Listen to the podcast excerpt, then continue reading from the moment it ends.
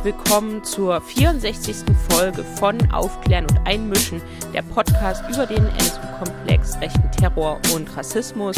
Und auch herzlich willkommen zur ersten Folge von Vor Ort in diesem Jahr vor Ort gegen Rassismus, Antisemitismus und rechte Gewalt ist die Podcast-Serie, die wir seit fast einem Jahr gemeinsam mit dem Verband der Beratungsstellen für Betroffene rassistischer, rechter und antisemitischer Gewalt machen und die ich gemeinsam mit Heike Kleffner moderiere. Hallo Heike. Hallo Caro und hallo an alle, die uns wieder zuhören oder die uns zum ersten Mal zuhören. Nach zwei Monaten Winterpause steigen wir jetzt wieder in die Podcast-Saison ein mit ein paar Neuerungen. Zum einen habt ihr ja schon gehört, wir haben jetzt Musik, die hat Kutlu Jurtseven von der Microphone Mafia extra für unseren Podcast komponiert. Wir sind wirklich sehr geehrt, dass Kutlu die Musik für unseren Podcast macht und wir hoffen, dass sie euch gefällt. Und wir freuen uns total darüber, dass wir in diesem Jahr mit einem Podcast starten werden, mit einem Thema, das wir schon ganz lange machen wollten, nämlich wie groß ist das Ausmaß von Gewalt gegen Synthesy und Romnia mit zwei wirklich spannenden Gästen, nämlich Hanna Dischereit vom Landesverband der Sinti und Roma in Baden-Württemberg und mit Anja Reuss, Sie ist politische Referentin beim Zentralrat deutscher Sinti und Roma. Wir haben auch noch einen dritten Gast, den werdet ihr im zweiten Kapitel auch hören, nämlich Robert Andreas, den kennt ihr ja schon bei uns aus dem Podcast. Er ist auch Teil von NSU Watch, aber auch Fachjournalist und Teil des AIDA-Archivs in München. Und im ersten Kapitel werden wir mit Anja Reuss und Hanna Dischereit über das Ausmaß von Antiziganismus in Deutschland sprechen und wie sich das bislang in Polizeistatistiken nicht niederschlägt und wie das geändert werden könnte. Und im zweiten Kapitel schauen wir nochmal genauer auf einen Fall, nämlich in Delmensingen, auf einen antiziganistischen Brandanschlag, der es tatsächlich vor Gericht geschafft hat. Das ist bei vielen antiziganistischen Verbrechen nicht der Fall. Und diesen Prozess haben Hanna Dischereit und Robert Andreas beobachtet und mit den beiden sprechen wir darüber im zweiten Kapitel. Dazu muss man ja auch sagen, dass der Prozess ziemlich für Wirbel gesorgt hat in der Gegend von Ulm, wo sich Delmsingen befindet, eine ländliche Gegend in Baden-Württemberg, wo ja auch gern mal so getan wird, als gäbe es überhaupt gar kein Problem mit Rassismus und rechter Gewalt. So wie überall in Deutschland. Aber wir wissen das leider besser und deswegen hören wir jetzt im ersten Kapitel Anja Reuss und Hanna Dischereit über das Ausmaß von Gewalt gegen Synthesie und Romja. Im ersten Teil von Vor Ort 13 sprechen wir mit Anja Reuss und Hanna Dischereit. Anja Reuss ist politische Referentin des Zentralrats Deutscher Sinti und Roma und Hanna Dischereit ist wissenschaftliche Referentin beim Landesverband Deutscher Sinti und Roma in Baden-Württemberg. Hallo, ihr beiden. Hallo. Möchte mit euch über die jüngsten Fälle von Gewalt gegen Romja und Sintessi, insbesondere in Baden-Württemberg, durch die Polizei sprechen und auch zur Untererfassung von antiziganistischer Gewalt durch die Strafverfolgungsbehörden. Im Februar 2021 wurde bekannt, dass in Singen in Baden-Württemberg ein elfjähriges Kind der Minderheit vor dem Haus seiner Großmutter von Polizisten mit dem Z-Wort beleidigt und dann in Handschellen gefesselt auf die örtliche Polizeiwache mitgenommen wurde. Was wisst ihr inzwischen über diesen Vorfall und wie sehr steht er für den Rassismus und Antiziganismus mit dem Polizeiangehörigen der Minderheit gegenübertritt. Das Innenministerium hat mittlerweile bestätigt, dass ein Kind in Handschellen abgeführt wurde. Es ist auch ein Ermittlungsverfahren bereits eingeleitet worden gegen vier Beamte wegen Freiheitsberaubung. Und der Innenminister und der Staats äh, die Staatsministerin von Baden-Württemberg haben Unterstützung für die Aufklärung ähm, angekündigt und das ist momentan der Stand. Das Kind war ja wahrscheinlich nicht alleine. Wie haben denn die anderen Kinder darauf reagiert, auf diesen Polizeieinsatz? Und gibt es überhaupt Unterstützung für die betroffenen Kinder danach? Die Kinder, die das miterlebt haben, werden ebenfalls betreut vom Landesverband der Sinti und Roma und erhalten auch psychologische Unterstützung. Sie haben sich an die Eltern gewandt, sofort als das passiert ist, haben die Mutter kontaktiert.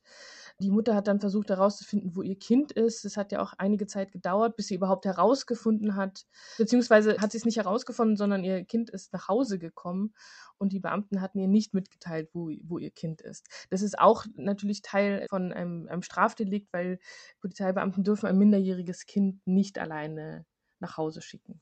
Die Zeugen sind ebenfalls zwischen elf und zwölf Jahre alt und eine elfjährige Zeugin traut sich seitdem auch nicht mehr alleine aus dem Haus.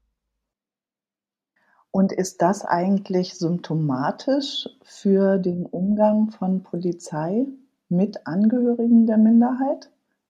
Dass Kinder verhaftet und abgeführt werden, ist natürlich immer ein, ein, ein extremer Auswuchs von etwas oder bisher nicht im Alltag so registriert.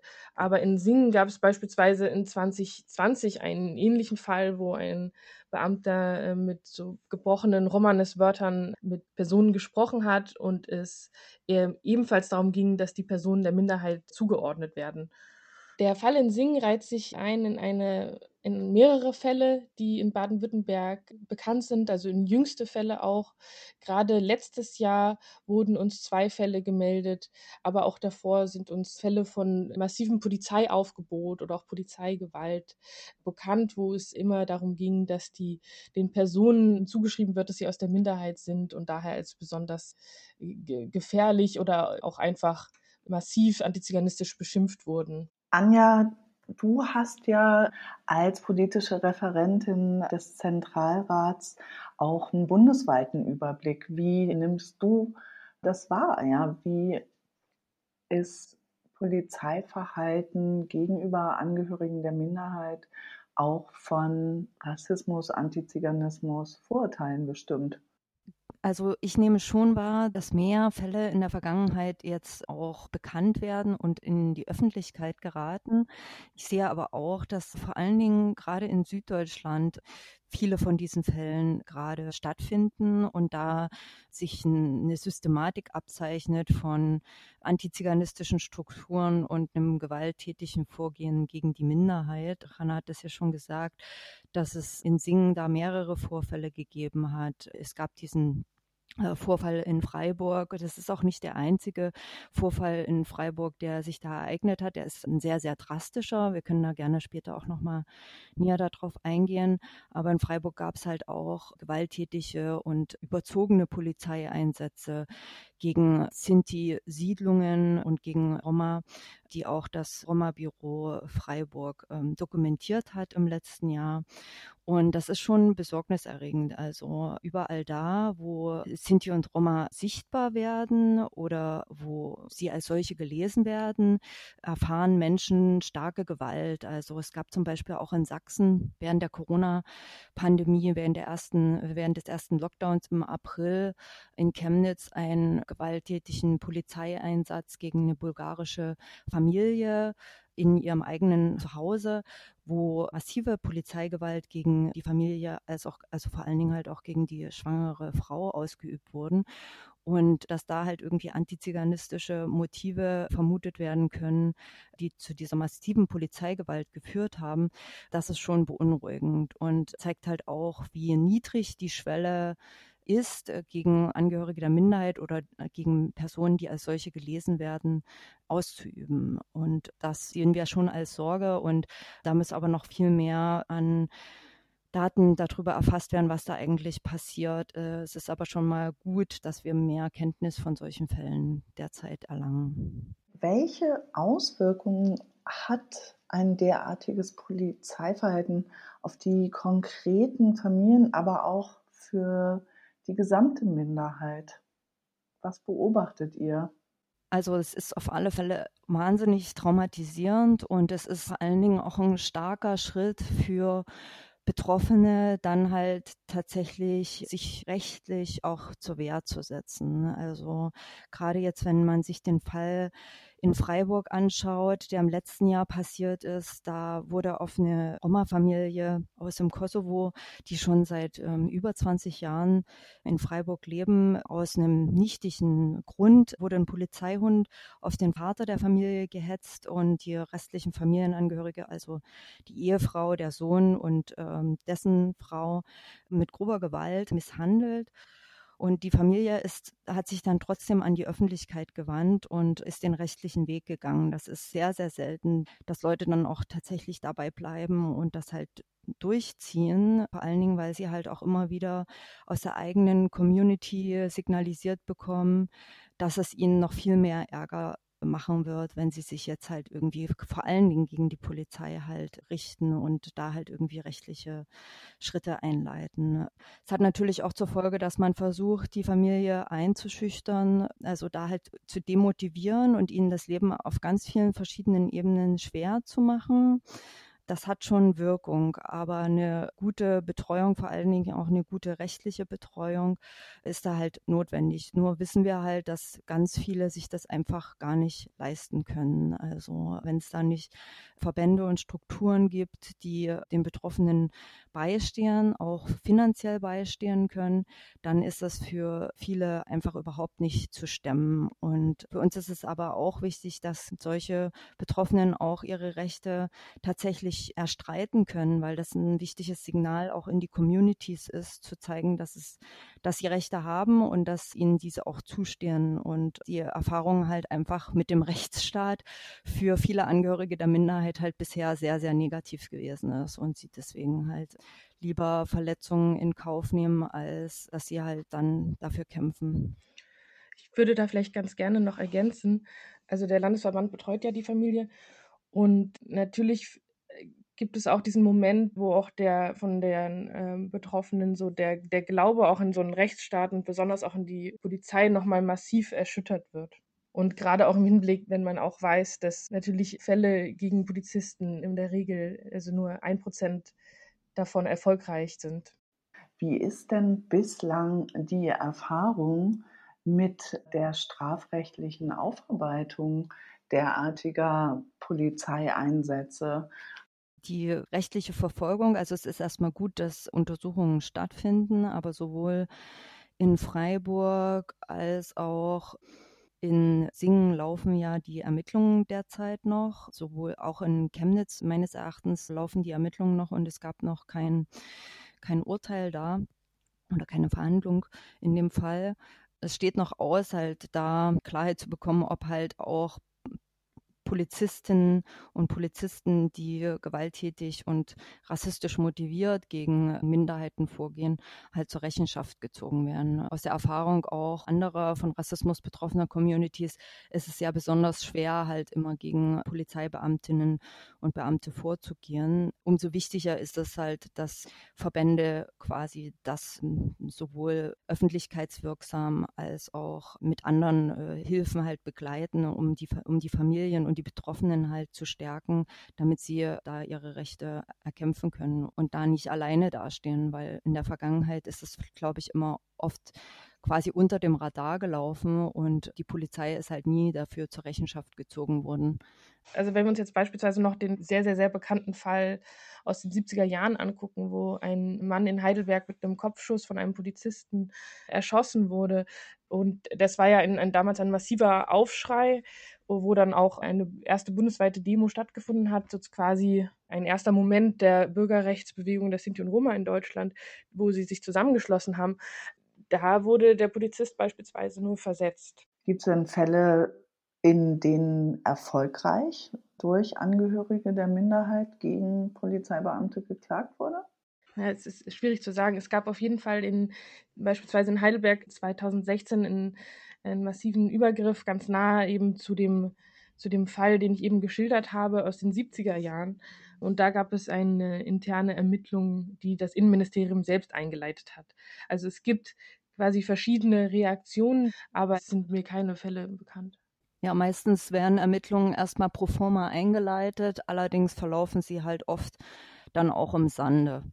Und das ist schon auch eine Aufgabe von uns als Verbänden, als auch die Zivilgesellschaft generell da ein besseres Auge auch mit drauf zu werfen, dass halt solche Ermittlungen halt dann auch sorgfältig geführt werden und dass ein Ergebnis am Ende halt irgendwie da feststeht. Also soweit mir bekannt ist, sind diese Ermittlungen damals bei dem Fall in Heidelberg tatsächlich auch im Sande verlaufen oder sind dem Wahlkampf zum Opfer gefallen, dass das halt da nicht weitergegangen ist. Aber ich finde es schon wichtig, jetzt halt bei den aktuellen Fällen und ein ein gutes Zeichen ist ja schon, dass zumindest auch der Fall mit diesem elfjährigen Kind in Singen auch überregional und sehr äh, breit medial halt wahrgenommen wird. So, das ist schon ungewöhnlich, auch generell für antiziganistische Gewalt oder antiziganistisch motivierte Gewalt, dass Fälle halt irgendwie, bei denen Sinti und Roma Opfer werden von Straftaten, dass das halt überhaupt ein Thema ist in der Presse. So, also wir hatten einen Fall hier in Berlin, wo in der U-Bahn äh, auf rumänische Roma mit einem Messer eingestochen wurde. Und das war ein versuchter Mord. Und das wurde überhaupt nicht medial rezipiert und wahrgenommen. Und das ist schon auch eine Besonderheit für diese Form des Rassismus, äh, dass es oft so eine Normalität dafür in der Gesellschaft gibt und so eine wenig, also so eine geringe Awareness darüber, dass es halt einfach auch hm, gerade in den Medien niemanden wirklich interessiert, äh, wenn halt Angehörige der Minderheit Opfer werden. Anja und Hanna, wohin können sich Angehörige der Minderheit denn wenden? Wo finden sie Hilfe und und Unterstützung, wenn sie diskriminierendes und oder gewalttätiges Verhalten durch Polizei oder auch andere Behörden erleben? Im Landesverband der Deutschen Sinti und Roma in Baden-Württemberg wurde seit 2013 eine Beratungsstelle für gleichberechtigte Teilhabe etabliert. Hier können sich Personen hinwenden, die Antiziganismus in auf in jedweder Form erfahren, heißt äh, beispielsweise im Schulalltag oder bei Behörden, bei der Jobsuche, Wohnungssuche etc. Die Beratungsstelle hat einen Schwerpunkt auf zugezogene Roma aus EU- und Nicht-EU-Ländern. Also es ist sehr wichtig, dass es diese community-basierten Beratungsstellen gibt. Allerdings stellen wir fest, dass es die halt einfach noch nicht in allen Regionen gibt. Und gerade im ländlichen Bereich und flächendeckend in Deutschland mangelt es halt an Stellen, an die sich Betroffene wenden können. In Berlin hat Amaroforo eine Beratungsstelle aufgebaut, die auch regelmäßig halt antiziganistische Vorfälle über und unterhalb des strafbaren Bereichs halt erfasst. Also viele von den Fällen werden halt irgendwie erst sichtbar durch die Beratung von Leuten, die in die Beratungsstelle kommen, die Roma, aber auch nicht Roma sind, denn auch nicht-Angehörige der Minderheit, gerade wenn sie aus Rumänien oder Bulgarien kommen, werden als solche gelesen und erfahren dann halt Antiziganismus im Kontakt mit Behörden und andererorts. Und da fehlt es tatsächlich noch an Strukturen, die das halt auffangen können. Aus unserer Erfahrung ist auch ersichtlich, dass sich gerade Angehörige der Minderheit lieber an eigene Strukturen wenden wollen, weil sie da halt einfach sich hm, besser aufgehoben fühlen, weil da, da ein größeres Verständnis ist, weil man halt irgendwie oft ein größeres Wissen auch darüber hat, äh, mit welchen Problemen halt Angehörige der Minderheit immer wieder konfrontiert sind. Und das ist noch eine Aufgabe, die dringend ansteht, ein besseres Beratungsnetz für von Antiziganismus Betroffene zu schaffen und auch dann halt die restlichen Strukturen, die bereits ja schon bestehen, wie zum Beispiel halt ja auch die Opferberatungsstellen und die Antidiskriminierungsstellen, die bei Weitem noch nicht äh, so ausgebaut sind, wie sie sein müssten, mehr auch einzubeziehen und zu sensibilisieren für die Beratungsarbeit und die Begleitung von Betroffenen, die der Minderheit halt angehören. Äh, genauso wie die Mehrheitsgesellschaft die Erfahrungen von Rassismus und Diskriminierung von Romja und Sinti durch die Polizei ja offenbar kaum zur Kenntnis nimmt, scheint es auch insgesamt eine riesige Wahrnehmungslücke bei gewalttätigen Angriffen auf Angehörige der Minderheit zu geben, deren Motiv dann jeweils Antiziganismus oder Hass gegen Romja und Sinti ist in der polizeilichen Kriminalstatistik für politisch rechtsmotivierte Kriminalität gibt es dazu zwar seit knapp vier Jahren eine eigene Unterkategorie. Doch es scheint, als wenn da längst nicht alle Angriffe erfasst werden. Wie ist dein Einblick in diese Erfassung oder Untererfassung, Anja? Ich glaube, das Problem von diesen doch sehr geringen Zahlen in der Erfassung ist sehr, sehr vielschichtig. Zum einen stellt sich natürlich die Frage, welche Definition von Antiziganismus, antiziganistischer Gewalt die Polizei dieser Erfassung in der PMK halt zugrunde legt. Wir versuchen die Fälle, die uns selber auch bekannt werden, immer wieder zu erfassen und dann mit den Zahlen, die vom Bund geliefert werden, abzugleichen. Und stell, wir stellen da schon auch fest, dass bestimmte Fälle, die wir als antiziganistisch einstufen würden, in der PMK halt gar nicht erfasst werden. Also es gab 2018 zum Beispiel in Berlin-Friedrichshain Schüsse auf ein siebenjähriges Roma-Mädchen, die wurden da zum Beispiel nicht erfasst. Und so werden auch ganz, ganz viele andere Fälle da nicht erfasst, die halt nicht eindeutig für die Polizei aufgrund ihres ja auch mangelnden Wissens über Antiziganismus da halt einfach nicht einfließen. Das andere Problem ist auch, dass, wie ich ja schon sagte, sich Angehörige der Minderheit aus bekannten Gründen, äh, weil sie halt einfach auch quasi über Generationen hinweg sehr, sehr schlechte Erfahrungen mit der Polizei und anderen staatlichen Organen gemacht haben, sich ja scheuen davor, bei Gewalttaten, die sie erleben, sich auch an die Polizei zu wenden. Oft halt auch, weil ihnen eine, eine, mindestens eine Mitschuld, wenn nicht sogar eine Täter-Opfer-Umkehr quasi da unterstellt wird. Und dass sie halt einfach auch nicht das Gefühl haben, dass es ihnen in irgendeiner Weise etwas bringt, wenn sie sich an die Polizei wenden würden.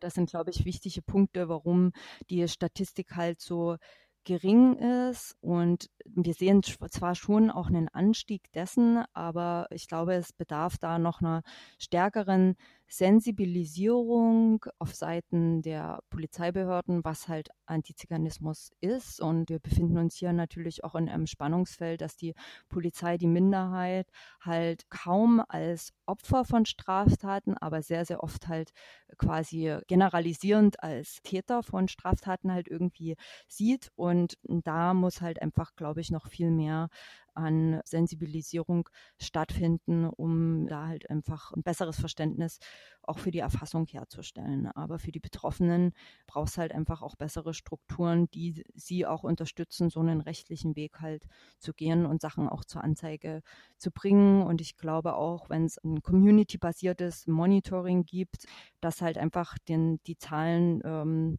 also die Dunkel, den, das große Dunkelfeld aufzeigt, was es da halt einfach gibt, wo die Polizei halt einfach, ja, also es ist ja nur die, die, die, die Spitze des Eisbergs von den Straftaten, die sie halt erfassen. Und was mich weiter interessieren würde, ist halt, dass die Polizei halt zwar eine Eingangsstatistik ja oder dass die PMK ja eine Eingangsstatistik ist, also die Fälle zeigt, aufzeigt, die, die zur Anzeige gebracht werden, aber wir überhaupt gar keine Zahlen darüber haben für eine Ausgangsstatistik, also oder eine äh, Verlaufsstatistik, was dann halt irgendwie auch wie juristisch behandelt wurde, wo wurden Täter ermittelt, wie wurden Täter verurteilt. Da ist auf alle Fälle noch sehr, sehr viel an Datenerfassung notwendig, um ein besseres Verständnis davon zu bekommen, wie der Rechtsstaat auch Angehörige der Minderheit, die von Straftaten betroffen sind, halt Recht zukommen lässt wir sprechen ja auch, ihr habt es schon erwähnt, vor der Hintergrundfolie von jahrhundertelange oder generationenübergreifender Verfolgung von Romja und Sintesi, insbesondere vor der Hintergrundfolie des Nationalsozialismus, wo die Minderheit ganz gezielt verfolgt, deportiert und auch vernichtet worden ist. Darüber ist in Deutschland allerdings relativ wenig bekannt. Was sollte die Dominanzgesellschaft wissen und wie kann und sollte Solidarität aussehen? Also ich glaube, es geht gar nicht um nur um die Dominanzgesellschaft, sondern die Gesellschaft als Ganzes, zu der auch andere Minderheiten gehören, denn sowohl die Dominanzgesellschaft als auch, also andere Minderheiten haben wahnsinnig wenig Wissen darüber, über die Verfolgungsgeschichte und die Traumata von Sinti und Roma in, vor allen Dingen auch in Deutschland. Also Wenig ist bekannt über die Verfolgung während des Nationalsozialismus, die ja auch schon sehr früh in den 30er Jahren angefangen hat und die auch keinen wirklichen Bruch nach 45 erfahren hat. Also Gewalt gegen äh, Sinti und Roma, Entrechtung von Sinti und Roma, die Nichtanerkennung des Völkermords äh, an Sinti und Roma über Jahrzehnte hinweg waren gesellschaftlich legitim. Und das ist halt schon auch was, was sich sowohl bei der Minderheit halt als Trauma eingebrannt hat, äh, als auch als Legitimation von Antiziganismus in der Gesellschaft halt manifestiert hat. Und man muss sich halt auch immer bewusst sein, dass es für die äh, Angehörigen der Minderheit, äh, die die Lager und die Verfolgung überlebt haben, sie sind wieder in sind wieder in ihre Heimatorte zurückgekehrt im Land der Täter und mussten sich trotz des massiven äh, weiteren Antiziganismus ein Leben wieder aufbauen, ohne dass sie jemals als Opfer und Verfolgte halt anerkannt wurden. Und diese Verfolgung gerade auch durch die Polizei hat nach 45 halt weiter stattgefunden und hatte auch gewalttätige Ausbrüche immer wieder erfahren. Und ich glaube, sich da auch mehr zu informieren und sich mehr damit zu beschäftigen, was die Geschichte der Minderheit halt ist, das ist eine Aufgabe, die wir als Gesellschaft alle haben. Und daraus kann dann halt auch meines Erachtens äh, Solidarität erwachsen, wenn man halt sich ernsthaft auch mit dem Schicksalen und den Traumata dieser, dieser Bevölkerungsgruppe halt auseinandersetzt. Also ich würde gerne an das anschließen, was Anja gesagt hat, dass die Verfolgung hat natürlich auch zu einer wahnsinnigen Benachteiligung in der Gegenwart geführt. Also da ist ein unglaublicher Gap, den es noch aufzuholen gibt, da ja auch bisher einfach äh, gar nicht, also bis überhaupt zur Anerkennung des, äh, der Verfolgung gekommen ist, etc., sind ja auch einfach wahnsinnige Lücken entstanden und auch einfach eine Generation von Analphabeten produziert worden. Und beispielsweise gibt es, also zeigt die neue Bildungsstudie, die dieses Jahr herausgekommen ist, dass 40 Prozent der befragten Kinder angegeben haben, dass ihre Kinder Diskriminierungserfahrungen gemacht haben. Und davon sind circa 60 Prozent mit Gewalt und circa 40 Prozent davon im Unterricht. Und zwar von Lehrkräften und natürlich auch von Schüler und Schülerinnen. Und es eben sehr wichtig ist, die sich, also sich zu bilden über, über die Geschichte ist eben schon ist massiv wichtig, um auch Diskriminierung entgegenzuwirken. Und wir immer wieder äh, merken, dass einfach kleine, äh, kleine Fördermaßnahmen oder Sensibilisierungsprogramme direkt einfach auch einen Unterschied machen. Und die neue EU-Rahmenstrategie hat ja auch nochmal festgelegt, dass es jetzt einfach auf der Agenda ist, Antiziganismus zu bekämpfen. Und dabei geht es jetzt nicht immer darum, dass Programme entwickelt werden müssen, die exklusiv sind für Sinti und Roma. Aber eben ist ganz klar und deutlich äh, ist, dass es aber besonderer Förderungen bedarf viele Personen, die versuchen, Projekte zu machen, würde ich ans Herz legen, diese Projekte eben auch auf Augenhöhe zu machen. Das heißt, nicht einfach über die Minderheit hinweg irgendwelche Programme entwickeln, sondern von Anfang an in der Konzeptionsphase auf Augenhöhe zusammenarbeiten. Vielen lieben Dank an euch beide, dass ihr heute mit uns gesprochen habt. Ja, sehr gerne. Äh, bis bald. Tschüss.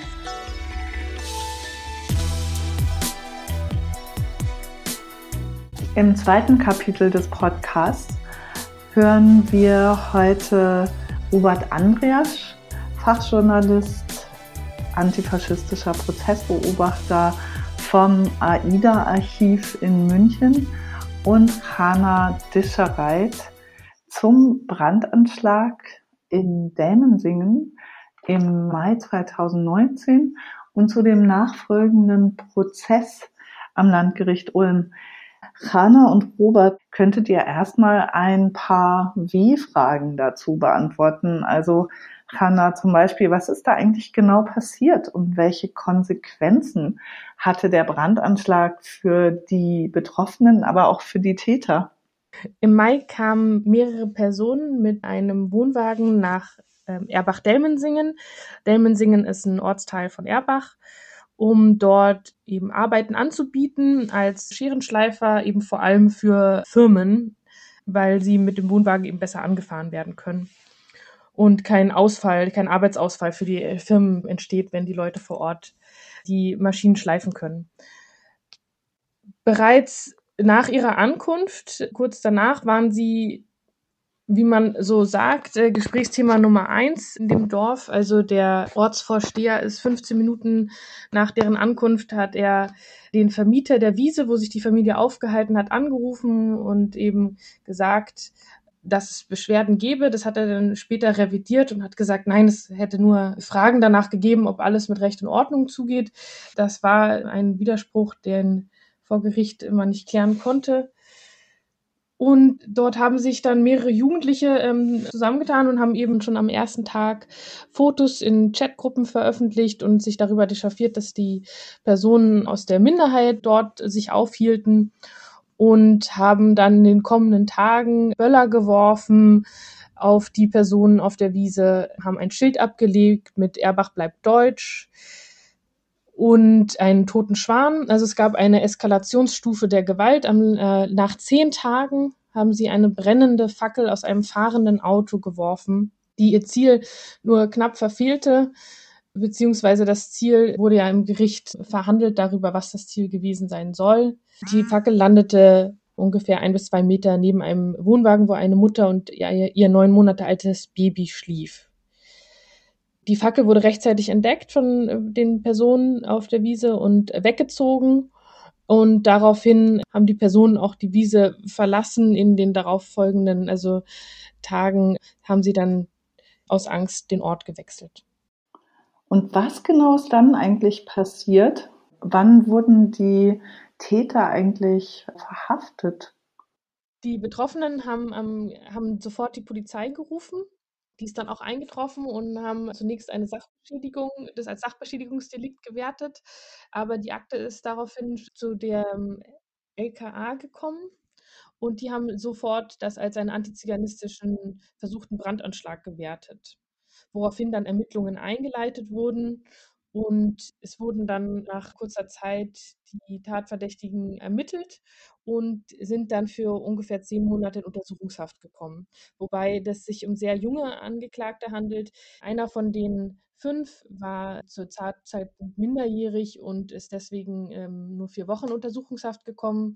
Und gegen zwei der Angeklagten gab es auch schon einen Haftbefehl. Robert, wie würdest du die fünf Täter denn eigentlich beschreiben? Hanna hat ja schon gesagt, die waren ziemlich jung. Was ist im Prozess über deren Einbettung in die rechte Szene vor Ort eigentlich bekannt geworden?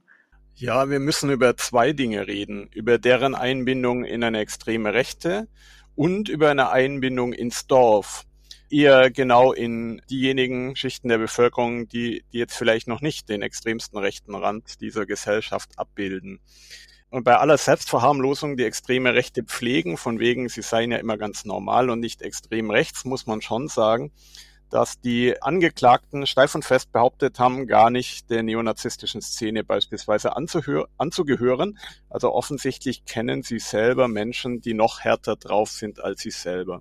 Schaut man in die Chatgruppen der Dorfjugend oder der Hooligans oder derjenigen, zu denen die fünf Angeklagten gehört haben, dann findet man alles, was rechte Ressentiments hergibt, die Hitlerbilder, die schwarz-weiß-roten Fahnen, das Rumstehen mit Hitlergrüßen und das im Gestalt von sogenannten Humor oder schwarzen Humor ähm, vorkommende rassistische, antisemitische und antiziganistische Gerede.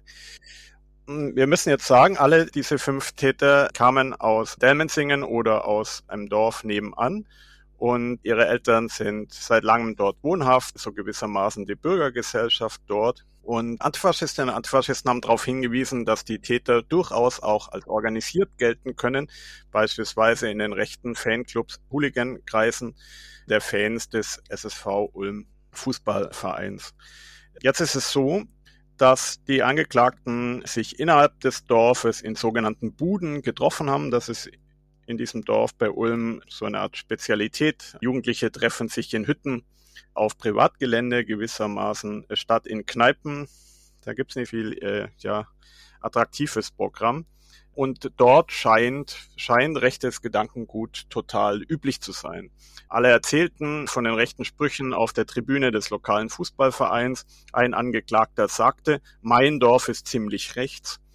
Und in den Buden läuft abends, so wurden wir im Prozess aufgeklärt, böse Onkels Freiwild und Lanzer, so gewissermaßen alles, was der Rechtsrockmarkt zur Verfügung stellt.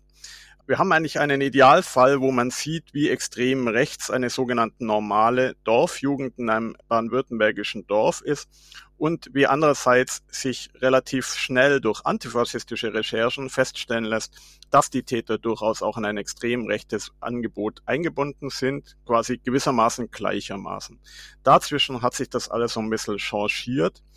Interessant war das beispielsweise auch in den Konzepten der Verteidiger und Verteidigerinnen zu sehen, zum Teil diesen rassistischen, antisemitischen, antiziganistischen, neonazistischen Hintergrund völlig zu leugnen oder ihn umgekehrt als harmlos, als ganz normal, als weniger verwerflich, als jugendliches Getue ja abzutun. In dem Zusammenhang mal eine Nachfrage, wenn du jetzt sagst, naja, das, also das Ganze bewegte sich oder die Täter bewegten sich zwischen Normalisierung und Zuspitzung von rassistischen und rechten Vorurteilen und auch Sprüchen. Ist denn im Prozess geklärt worden, ob sie von Erwachsenen angestiftet wurden oder wurde deren Zustimmung als selbstverständlich vorausgesetzt? Also ich würde sagen, im Prozess ist dem antiziganistischen und rechten Hintergrund, der rechten Gedankengut der jeweils Angeklagten durchaus nachgegangen worden.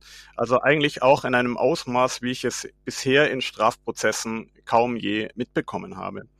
Was schwierig war, in den Prozess einzubringen, tatsächlich war darzustellen, dass das nicht nur ein Problem der fünf Angeklagten ist, sondern dass die fünf Angeklagten gewissermaßen stellvertretend stehen für eine Stimmung in der Gemeinde, bei Teilen der Einwohnerinnen der Gemeinde zumindest, und dass vielleicht geklärt werden sollte, inwieweit genau diese Stimmung die Rechtfertigung, aber auch die Aufforderung an diese fünf Jugendlichen dargestellt hat, den Brandanschlag zu begehen. Der Teil ist eher wenig abgehandelt worden. Da kommen natürlich auch gleich die Reflexe hoch. Unser Dorf ist gar nicht rechts. Und natürlich muss man auch sagen, ich fürchte, Delmensingen ist jetzt auch nicht das Nazidorf. Wir bekamen eigentlich einen Einblick, was antiziganistische Alltag Alltagsdenken vieler Menschen ausmacht und wie es verbreitet ist. Wie hat eigentlich die Bevölkerung in Dälmensingen reagiert, als die Täter verhaftet wurden und die Staatsanwaltschaft Anklage wegen versuchten Mordes erhoben hat? Die erste Stellungnahme kam, als in dem Prozess ein, einer der Angeklagten gesagt hat, mein ganzes Dorf ist ziemlich rechts. Man muss dazu sagen, dass auch der, ein zweiter Angeklagter gesagt hat, naja, wenn Sie nach den Fotos auf unseren Handys gehen, also Hitler-Fotos etc., dann können Sie jeden zweiten bei uns im Dorf verhaften. Und daraufhin gab es eine Pressekonferenz von dem Bürgermeister und von dem Ortsvorsteher. Und hier wurde darauf Bezug genommen, dass sie eben nicht rechts seien. Also dass im Prinzip bei 2800 Einwohnern sich in der einen Sache aber sicher sein, nämlich dass man nicht rechts wäre. Das wurde dann daraufhin auch äh, von uns kritisiert in einem offenen Brief, dass wir nicht verstehen, wieso die Tat an sich nicht verurteilt wurde. Weil dass es da rechte Menschen gab, das, das ist ja klar äh, bewiesen mit der Tat, die antiziganistisch eingestuft wurde und sonst auch hätten ja auch keine Verhaftungen stattgefunden. Aber in dem Moment, wo das noch ermittelt wurde, gab es durchaus Stimmen im Dorf, die gefordert haben, dass es eine Stellungnahme geben soll zu diesem Vorfall. Und man konnte aber dazu keine Mehrheit finden, deswegen gab es dazu auch keine Stellungnahme. Als die Täter freigekommen sind, gab es dann auch noch mal eine Stellungnahme dazu, dass man beispielsweise äh, Fähnchen aufhängen soll im Garten ähm, gegen Zeichen gegen Rassismus etc.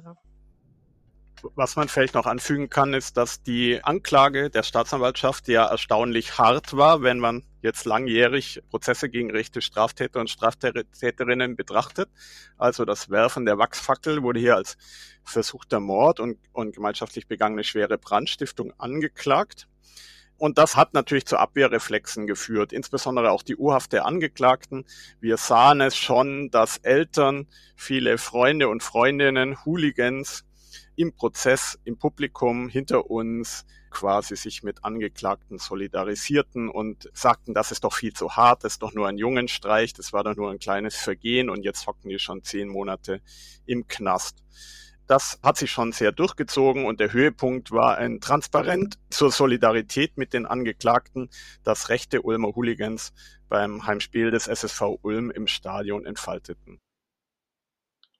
Und würdet ihr auch etwas dazu sagen können, was sich eigentlich die Betroffenen des Brandanschlags die ja als Neben Nebenklägerin in dem Prozess auch anwaltlich vertreten waren. Was haben die sich von dem Prozess erhofft? Und der Landesverband der Sinti und Roma in Baden-Württemberg, für den du den Prozess ja beobachtet hast, Rana, gab es von eurer Seite auch nochmal Erwartungen oder auch spezifische Forderungen, die ihr mit dem Prozess verknüpft habt? Also wir haben in dem Prozess alle Betroffenen vertreten und eben zwei Betroffene waren nebenklageberechtigt. Das war die Mutter mit ihrem neun Monate alten Baby äh, insgesamt war bei den Betroffenen eigentlich die Erwartung gar nicht hoch. Und auch der Wunsch, dass es äh, zu, zu so einem Prozess kommt, war, war auch sehr widersprüchlich, weil das natürlich auch die äh, Menschen, die Personen eher wussten, dass die äh, ja mit Sicherheit auch eher freikommen und auch nicht im Gefängnis landen werden. Und zum anderen auch, weil sie der Meinung waren, dass Gefängnisstrafen überhaupt nichts bringt. Positiv war dann aber die Reaktion darauf, als es eben durchaus zum Täter-Opfer-Ausgleich gekommen ist und eine Reaktion gesehen werden konnte, die durchaus auch in die Community reingestrahlt hat. Also der Prozess hatte ja unglaublich viel Aufmerksamkeit und das war auch ein Zeichen dafür, dass wenn man das zur Anzeige bringt, dass da auch was, dass da auch was bei rumkommt. Das ist nicht selbstverständlich. Als Verband war für uns der Weg das Ziel. Also es war nicht unser Ziel, dass die Täter besonders hoch bestraft werden, sondern dass hier der Prozess in dem Dorf auch mit aufgearbeitet wird. Und deswegen waren wir auch neben den Prozesstagen eben auch im Delmensingen und, und haben auch dort mit politischen Vertretern oder zivilgesellschaftlichen Vertretern gesprochen. Und auf welche Reaktionen seid ihr dort gestoßen? Wir sind zum einen auf, diese, auf die Reaktionen gestoßen, dass es durchaus eben Versuche gab, beispielsweise, dass da am Anfang eine Stellungnahme gekommen ist, wir sind auch auf Reaktionen gestoßen, die eher in die Richtung gehen, naja, aber die hätten doch bestimmt geklaut, die Personen. Wir sind aber auch auf Menschen getroffen, die eben sehr gerne mit uns Veranstaltungen machen wollten oder einen runden Tisch. Es hat dann auch äh, später, ja, 2020 eine, nach dem Prozess auch eine Veranstaltung zum Thema äh, Antiziganismus und Sinti und Roma stattgefunden weil da eben durchaus ein Redebedarf auch besteht. Aber es ist einfach auch unglaublich viel, ja, also noch Widerstand da, was überhaupt Aufarbeiten angeht. Wir haben dort viel angefangen zu sprechen über ein, das Sammellager, was dort während der Nazizeit war, wo äh, Juden in ein Zwangsaltersheim gekommen sind und dann später deportiert sind und auch vor Ort gestorben sind. Und das ist eben auch noch so eine Auseinandersetzung, die in dem Dorf noch gar nicht geführt wurde und wir quasi auch unsere Auseinandersetzung auf diesem Boden geführt haben.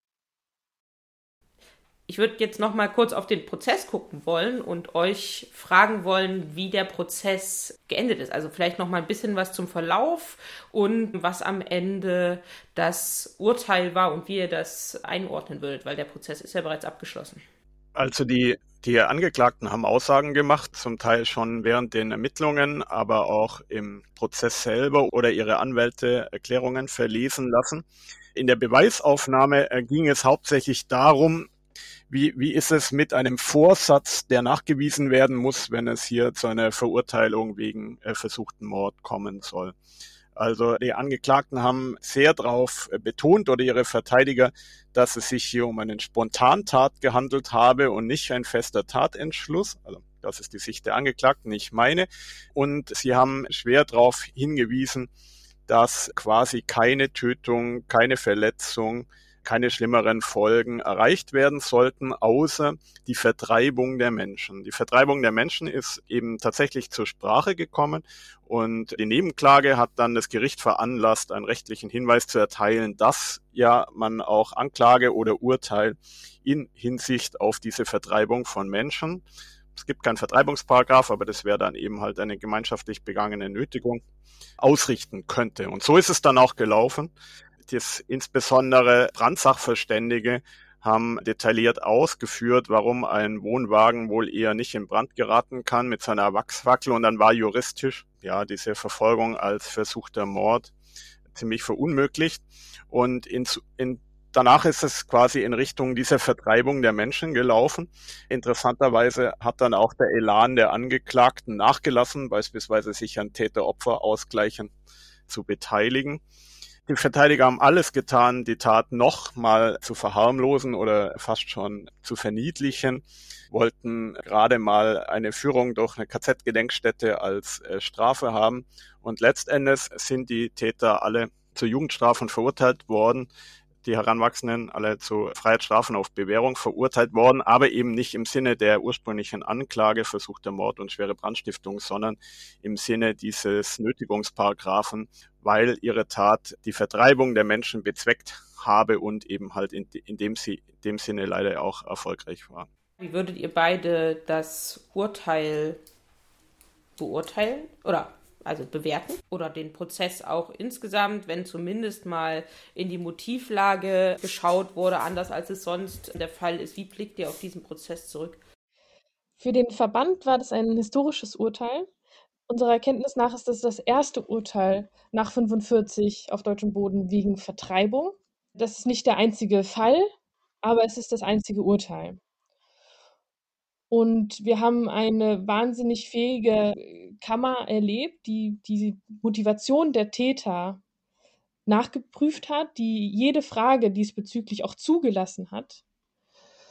Und ein Staatsanwalt, der eben auch von Anfang an direkt das Höchste gefordert hat, was hier auch möglich war. Von daher sind wir sehr zufrieden und sind auch, sehen das auch eben auch als historischen Moment, äh, was eben auch und auch als ein positives Beispiel, wie das eben ablaufen kann. Jetzt ist es ja so, dass ihr beide schon gesagt habt, naja, es dadurch, dass eben das Tatmotiv tatsächlich benannt wurde im Urteil und das Ziel des Brandanschlags oder des versuchten Brandanschlags eben auch klar benannt wurde, dass ihr das für eher einmalig haltet. Habt ihr andere Prozesse vor Augen nach antiziganistisch motivierten Gewalttaten, wo eine derartige Würdigung des Tatmotivs und der ideologischen Hintergründe der Täter nicht passiert ist? Also ich erlebe es immer wieder in meiner journalistischen Arbeit, in Prozessen, dass irgendwie eher ein Versuch, um es jetzt mal auf den Punkt zu bringen, ein Versuch unternommen wird, den politischen Hintergrund klein zu reden, ihn eventuell sogar auszublenden und wo es nicht geht, ihn nicht zum letztendlich tatentscheidenden, motivleitenden Movens zu werden zu lassen. Also so alle möglichen Ausreden zusammenzukratzen, um nicht letztendlich die Tat und die äh, dahinterstehende rechte Gesinnung in Übereinstimmung bringen zu müssen oder in Verbindung bringen zu müssen. Und das war in diesem Prozess anders.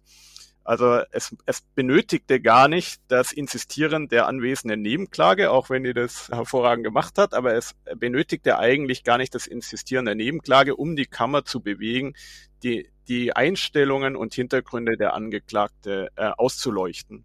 Tatsächlich ist es aber vielleicht auch dem geschuldet gewesen, dass äh, begleitend zum Prozess Antifaschistinnen viel veröffentlicht haben und dass das offenbarte Material natürlich auch für sich sprach. Also die vorgelesenen Chats, die an die Wand projizierten Bilder, die Aussagen der Angeklagten, die Aussagen anderer geladener Jugendlicher aus Delmensingen, beispielsweise im Prozess, waren ja so eindeutig, dass es fast schon absurd gewesen wäre, diese Hintergründe quasi hinten runterfallen zu lassen. Aber Widerstände, wie es beispielsweise die Nebenklage im NSU-Prozess zu, zu gegenwärtigen hatte, gab es in, in dem Prozess, in seinen 16 Prozesstagen jetzt eigentlich nicht. Hanna, hast du den Eindruck, dass sich nach dem Prozess mehr Betroffene ermutigt fühlen, strafrechtlich gegen die Täter von antiziganistisch motivierter Gewalt vorzugehen? Wir haben seit diesem Prozess drei schwerwiegende weitere Fälle äh, bearbeitet und sind noch dabei, quasi die Prozesse sind noch nicht eröffnet. Und das kann man zum Teil darauf zurückführen, dass da eine bestimmte Öffentlichkeit erreicht wurde Und es einfach auch wichtig ist, auch sichtbar zu sein, natürlich als Beratungsstelle sichtbar zu sein, aber eben auch zu zeigen, was es da für Urteile gibt und für Reaktionen. Wie geht es jetzt eigentlich weiter in Dämensingen? Welche Konsequenzen erwartet ihr immer noch vor Ort oder fordert ihr immer noch? Wir haben vor Ort noch ein ausstehendes Gespräch mit dem Bürgermeister und dem Antisemitismusbeauftragten des Landes Baden-Württemberg, der sich ebenfalls eingeschaltet hat und den Prozess unterstützen möchte und also den Prozess der Aufklärung unterstützen möchte. In der evangelischen Kirche hat eine Veranstaltung stattgefunden zum Thema Geschichte der Minderheit, was sehr positiv aufgenommen wurde. Und auch direkt äh, nach dem Anschlag gab es in, in der Schule dort eine, für die Schüler ein Programm, was ebenfalls sehr gut aufgenommen wurde. Man ja auch sehen kann, dass man da einfach ziemlich schnell auch was erreicht, indem man eben Aufklärung macht. Und es stehen noch weitere Veranstaltungen aus. In Ulm wurde letztes Jahr auch eine Beratungsstelle für Sinti und Roma eröffnet. Und momentan findet auch in Ulm noch ein anderes Projekt statt zum Thema institutioneller Antiziganismus und der Zugang für zugewanderte Roma. Und Robert, was denkst du, was müsste noch vor Ort passieren? Also wir sehen jetzt ein paar Änderungen. Beispielsweise, dass diskutiert wird, den Angeklagten Stadionverbot beim SSV Ulm zu erteilen ich finde es auf der einen Seite äh, richtig, dass, dass sich jetzt was bewegt, aber wir dürfen auch nicht vergessen, dass es dazu ein Urteil eines Landgerichts braucht. Recherchen von Antifaschistinnen, Diskussionen in der Lokalzeitung und insbesondere Berichte von Betroffenen und ihren Beratungsstellen scheinen ja nicht auszureichen, ein Umdenken oder Aktivismus auszulösen. Ein, Land, ein rechtskräftiges Landgerichtsurteil hat es jetzt in Teilen getan. Ich bin allerdings nicht der Meinung, dass sich was ändern wird bei den Angeklagten und bei der Dorfjugend. Schon während des Prozesses hat sich ein Angeklagter einen äh, Instagram-Account mit, mit dem Namen mit deutschem Gruß zugelegt. Es waren immer andere rechte Hools aus Ulm und Umgebung im Prozess. Und ich fürchte, ich fürchte, dieser, dieser gewisse Schock, diese gewisse Zäsur durch die Mordanklage, die dann juristisch halt nicht durchsetzbar war, könnte auch wieder verpuffen. Es braucht quasi genau die Aktivitäten, die Kana Discheret angesprochen hat und die ihr Verband da so eher intensiv betreibt, damit da auch sich nachhaltig was ändert. Der SSV Ulm hat uns angeboten, sobald die Stadien wieder geöffnet sind, da eben auch nochmal ein, ein Statement setzen zu können. Das Stadionverbot ist aus rechtlichen Gründen nicht so ausführbar, wie das sich zu, ähm, am Anfang dargestellt hatte. Und insgesamt wird uns auf jeden Fall noch in Zukunft beschäftigen, wie Bildung eben in ländlichen Gebieten zum Thema Antiziganismus auch geleistet werden kann. Klingt nach jede Menge Arbeit, die da vor euch liegt, vor allen Dingen in den ländlichen Gebieten, aber nicht nur dort natürlich. Wir danken euch sehr herzlich, dass ihr euch die Zeit genommen habt, mit uns darüber zu sprechen, wie nach dem antiziganistisch motivierten Brandanschlag auf Roma und andere Angehörige der Minderheit in Dämensingen im Mai 2019 der Prozess zumindest das Dorf etwas in Bewegung gebracht hat und die Betroffenen gestärkt hat.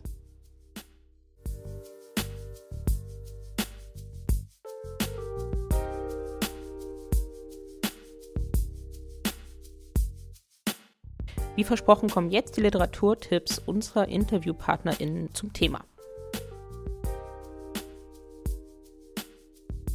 Zum einen zu Antiziganismus und Polizei die Publikation, die der Zentralrat herausgegeben hat in 2019 und zwar heißt die Antiziganismus und Polizei, in dem quasi eine Studie von Markus End veröffentlicht wurde, aber es befinden sich da auch Be Beiträge zum Beispiel zu dem OEZ-Anschlag in München 2016, bei dem ja auch Angehörige der Minderheit betroffen waren.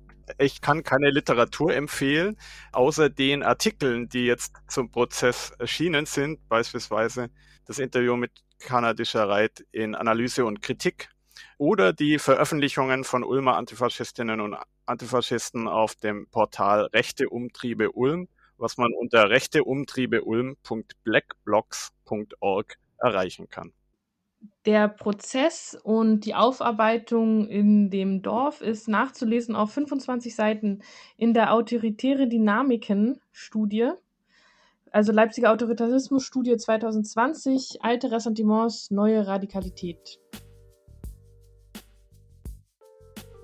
Das war auch schon unsere 13. Folge von Vor Ort und die 64. Folge von NSU Watch Aufklären und Einmischen. Und damit ist der Jahresanfang für Vor Ort gemacht und wir haben auch schon die nächsten Folgen in Planung. Was steht denn als nächstes an, Heike? Wir gucken uns einige Fälle rassistischer und rechter Gewalt an, wo auch Angehörige der Polizei beteiligt waren.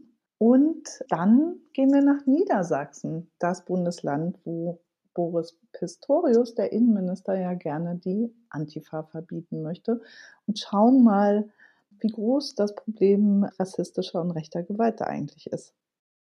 Das war damit die 13. Folge von Vor Ort, gemeinsam mit dem VBRG. Und wir hören uns in der nächsten Folge wieder. Und bis dahin findet ihr weitere Links bei den Links zum Podcast, also dort alles wie immer und ihr findet uns im Netz nsu-watch.info, verband-brg.de, auf Twitter at nsuwatch und at rechte unterstrich Gewalt und der VBRG hat auch einen neuen Instagram-Account mit dem gleichen Namen wie bei Twitter, also at rechte unterstrich Gewalt. Und wir hören uns in der nächsten Folge wieder. Tschüss, Heike. Tschüss, Caro. Tschüss, alle.